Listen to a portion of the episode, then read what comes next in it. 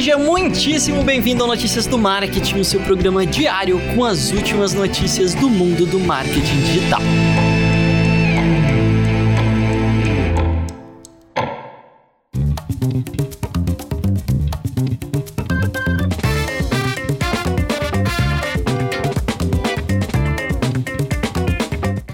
Todo mundo cestando com notícias do marketing. Muito bom ter você por aqui. Vamos hoje para as últimas novidades do mercado digital. O que, que, é que tá rolando, Vini? Conta pra gente. Atualiza a gente com a sua sabedoria, jovem.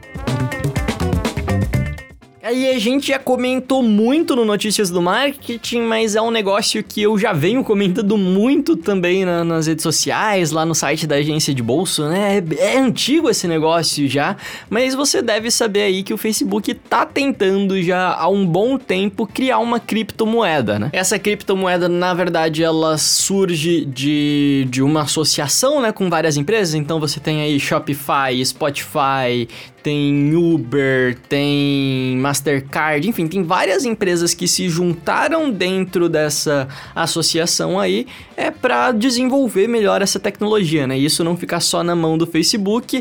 Ela se chamava Libra até então, mas agora o Facebook e essa associação como um todo resolveu mudar o nome dessa moeda e ela passou a se chamar Diem, né? Diem que vem do latim e significa dia, né? Lembra de carpe diem, viva o dia? Então, mais ou menos isso. E ao que tudo indica, essa mudança veio justamente para enfatizar que a Libra, né, que agora é Diem, tá com uma estrutura nova, tá com uma estrutura completamente renovada. Então eles mudaram todos os cargos da presidência ali, eles mudaram muito do, dos termos deles, né, da política deles para a implementação dessa nova criptomoeda. E aí, segundo o Stuart Levey, que é o CEO da, da Diem, ele disse que o nome original foi muito vinculado a uma interação inicial do projeto, e aqui eu acho que ele tá falando muito do Facebook, né? Então tava muito atrelado ao Facebook, e ele disse que por conta disso a moeda teve uma recepção muito difícil dos órgãos reguladores.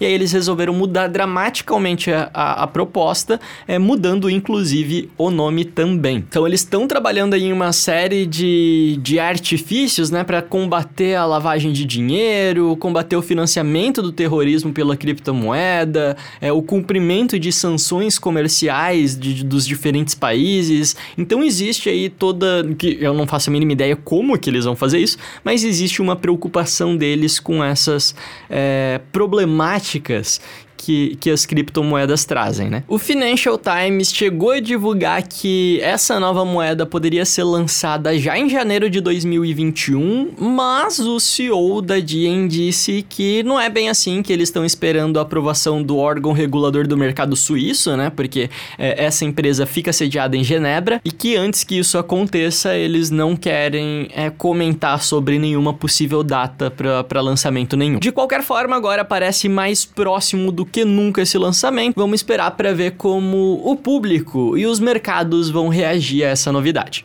Notícias do Marketing, seu programa diário com as últimas notícias do mundo do marketing digital. Não aceite imitações. E o ano não tá fácil pro Facebook também não, hein? Tendo que provar muita coisa e agora a notícia de que 40 estados americanos não foram nomeados quais, mas 40 estados estão planejando aí uma ação contra o Facebook por conta de práticas anticompetitivas, né? O antitruste. E aí é isso.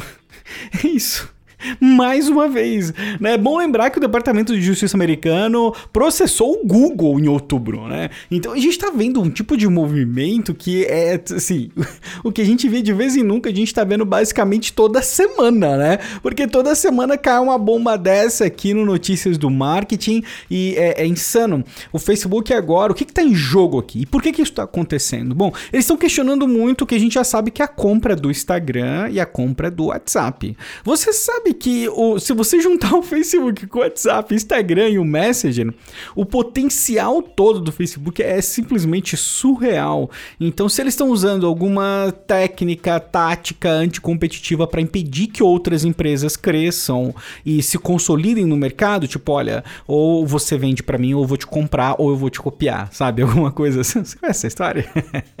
Mas se acontece alguma coisa desse tipo, isso não é visto como algo positivo. Mas, de novo, eu, eu, eu fiz esse comentário anteriormente, acho que vale reforçar. Acho muito difícil um cenário onde o Facebook tenha que ser desmembrado do WhatsApp, é, seja desmembrado do Instagram. É, tem base para acontecer isso? Sim, mas como as empresas estão completamente integradas agora, o prejuízo, o dano, a complexidade que isso traria é, seria um negócio um pouco estranho. Então dificilmente isso vai para frente, mas mostra que daqui para frente o jogo mudou e as coisas vão ser bem diferentes. Cara, e no início do ano o YouTube lançou o recurso de estreia nos vídeos do YouTube, né? Não sei se você já teve a oportunidade de assistir alguma estreia, mas ele funciona basicamente como se fosse uma live, mas para um vídeo que você tá publicando no teu canal. Então você é, configura ele como uma estreia e ele vai ser exibido ali, né, com uma contagenzinha regressiva e ele começa a ser exibido para todo mundo ao mesmo tempo, né? Então as pessoas assistem a estreia de um vídeo todas juntas e podem ir comentando ali é, minuto a minuto. Enfim, é um negócio bem legal, né? De março para cá, o YouTube registrou uma alta de 85% no uso dessa opção, dessa funcionalidade ali pelos creators. Então isso mostra que tá funcionando muito bem essa feature aí. E agora eles estão lançando outras duas opções que são os trailers de vídeos e o aquecimento de vídeo, né? Os trailers, basicamente, eles são vídeo... É um videozinho curtinho de 15 a 3 minutos que vai ficar no mesmo URL do, do vídeo original e que vai poder dar uma prévia pra pessoa do que tá vindo por aí, né? Então, se você tá preparando aquela produção mais legal pro seu canal, é um vídeo importante que você vai lançar, você lança primeiro um trailer e nesse trailer já vai ter ali uma contagem regressiva para quando que o vídeo original vai ser liberado. Achei muito legal isso, então você já começa, né, a engajar com o público ali antes, já começa a gerar comentários, a, a fazer com que as pessoas compartilhem aquele trailer, e aí depois você encerra com uma transmissão, né? É quase como se fosse uma transmissão ao vivo ali, que é a transmissão da tua estreia. Isso é muito bacana, e a outra coisa que você pode fazer também é justamente uma transmissão ao vivo de aquecimento pro teu vídeo. Então você vai fazer uma live onde você vai estar tá comentando a estreia de um determinado vídeo, e assim que você encerrar a live, o YouTube já vai redirecionar automaticamente as pessoas pro vídeo que tá estreando naquele momento. Então, é, é uma forma de você é, chamar uma audiência, né? Você consegue colocar uma audiência, tudo ao mesmo tempo online ali para assistir aquele determinado vídeo, o que se torna muito mais fácil de fazer quando é uma live, quando é um vídeo ao vivo. E aí, desse vídeo ao vivo, você já faz as pessoas assistirem o teu vídeo gravadinho logo na sequência. Achei muito legal e segundo o YouTube, os trailers e os aquecimentos para as estreias já vão começar a ser liberados para todos os canais nas próximas semanas. E só para não passar batido aqui, também tem mais uma novidadezinha, né? Que o YouTube vai ter uma contagem regressiva personalizada para as estreias, né? Porque quando vai começar uma estreia, ele tem ali uma contagem regressiva padrão, meio feia, meio estranha. E agora os canais vão poder escolher vários temas também, personalizar cores. Vai ficar mais bonitinho essas contagens de estreia. Então é isso, várias novidades do YouTube. E se eu souber de mais alguma coisa, eu aviso vocês por aqui. Notícia do marketing, ma marketing do, é, digital. E o Google está encerrando um produto deles que se chama Poly 3D, um lugar onde você podia subir objetos em 3D voltados ali para a realidade aumentada e virtual, fazer algumas manipulações. E enfim, não, não se preocupa se você por acaso tem alguma coisa ali, você vai poder baixar isso ainda nos próximos dias, meses aí. Não vi exatamente a data, deixa eu ver exatamente a data, porque me parece que essa é uma informação relevante, né? Dia 30 de abril, até dia 30 de abril de 2021, você vai poder fazer o download ali do, dos seus modelos, e caso você tenha usado. Mas por que, que eu escolhi essa notícia, que parece algo pequeno? É, o Google, ele fechou, encerrou vários serviços de realidade virtual aumentada nos últimos meses, incluindo um projeto é, muito promissor, incrível, que se chamava Daydream. Pelo menos a, ele era muito, ele é voltado para dispositivos móveis e tem outros encerramentos de projetos voltados para a realidade virtual.